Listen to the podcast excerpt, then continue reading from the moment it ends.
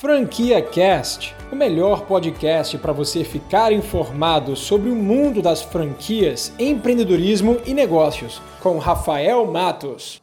Vou falar sobre 10 dicas práticas que você precisa saber exatamente nesse momento em que você está agora. Talvez você esteja no momento de tomar uma decisão da franquia ideal para você. Eu recebo muitas perguntas aqui dos meus inscritos sobre qual franquia investir. E eu rodei uma pesquisa recentemente onde eu perguntei qual estágio de empreendedorismo que você se encontra. E a maioria delas respondeu que tem certeza que quer empreender, mas não sabe ainda com o que. Então essas 10 dicas vão funcionar como norte. Você precisa botar elas no papel e fazer um checklist. Se dentro da sua avaliação, com base nesse checklist, essa franquia ela for pontuada com nota 10, isso significa que essa franquia está muito próxima de ser a franquia ideal para você. Vamos lá, galera. A dica número 1 um é chamada de análise pessoal. Se questione, faça uma avaliação consciente. O que você gosta de fazer? Quais são os seus sonhos? O quanto você está disposto a gastar de tempo e de dinheiro para se dedicar nesse negócio? Você está preparado para seguir as normas e padrões estabelecidas pelo franqueador? Essa análise pessoal está em primeiro lugar porque sem ela você não pode evoluir no processo decisório de investir na franquia.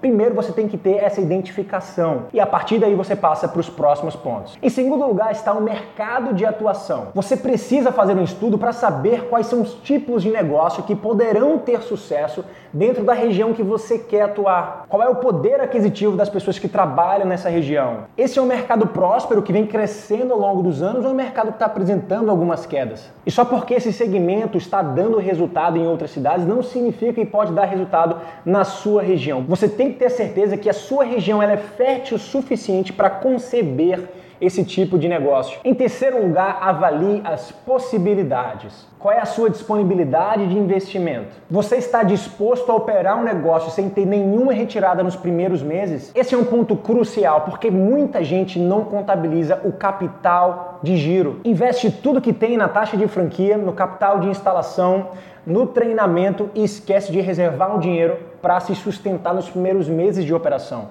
Nenhuma franquia, ou na verdade, nenhum negócio ele vai conseguir gerar lucros nos primeiros meses. Esse é de fato o período de maturação de qualquer tipo de negócio. E além disso, tente ao máximo não se enforcar com dívidas antes de entrar no negócio, tá? Em quarto lugar, avalie as oportunidades. Investigue bastante sobre esse negócio, pesquise em sites, redes sociais, eventos, guias, enfim, todo o ambiente que tiver informações sobre esse tipo de negócio ou sobre esse tipo de segmento, você precisa estudar e se aprofundar. Esse é o momento ideal para você se aprofundar nessas informações. Em quinto lugar, procure informações sobre o franqueador. Busque saber se esse franqueador ele tem de fato credibilidade sobre a marca que ele está divulgando, vendendo por trás dessa franquia. Pergunte quais são os suportes que essa franqueadora oferece aos franqueados e avalie com muito cuidado a reputação dessa marca em sites de avaliação como o próprio Reclame Aqui. Em sexto lugar, fale com franqueados da rede. Aqui existe uma grande oportunidade de você conhecer na prática como funciona esse negócio, visitando e conversando com franqueados atuais que já operam algumas unidades dessa própria marca. E faça questionamentos, pergunte o máximo que você puder para essas pessoas. Eles vão te dar informações relevantes do dia a dia desse negócio. Em sétimo lugar está a circular de oferta de franquias, a tão famosa COF.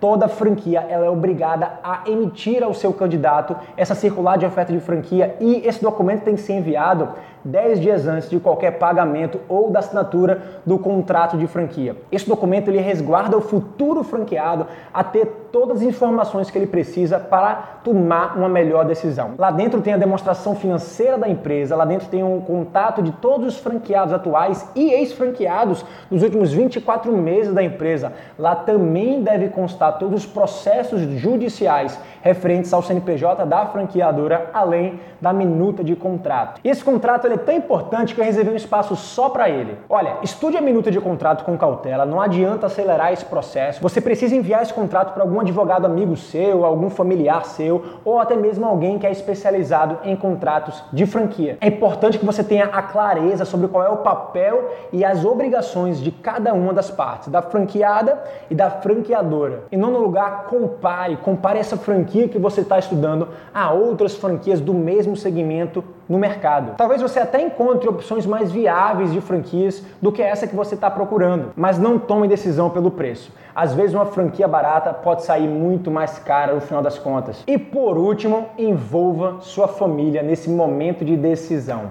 Respire fundo, pense bastante antes de tomar qualquer decisão. Aproveite esses 10 dias ou até mais que você tem pela lei para de fato você amadurecer toda essa ideia dentro de você. Envolva os seus familiares, pessoas próximas, para que elas tomem essa decisão em conjunto. É muito mais fácil muito mais leve quando você tem apoio dos seus familiares nesse momento de escolher, escolher uma franquia ou um negócio para você se dedicar. Você acabou de ouvir o Franquia Cast com Rafael Matos, o podcast que deixa você informado sobre o mundo das franquias, empreendedorismo e negócios.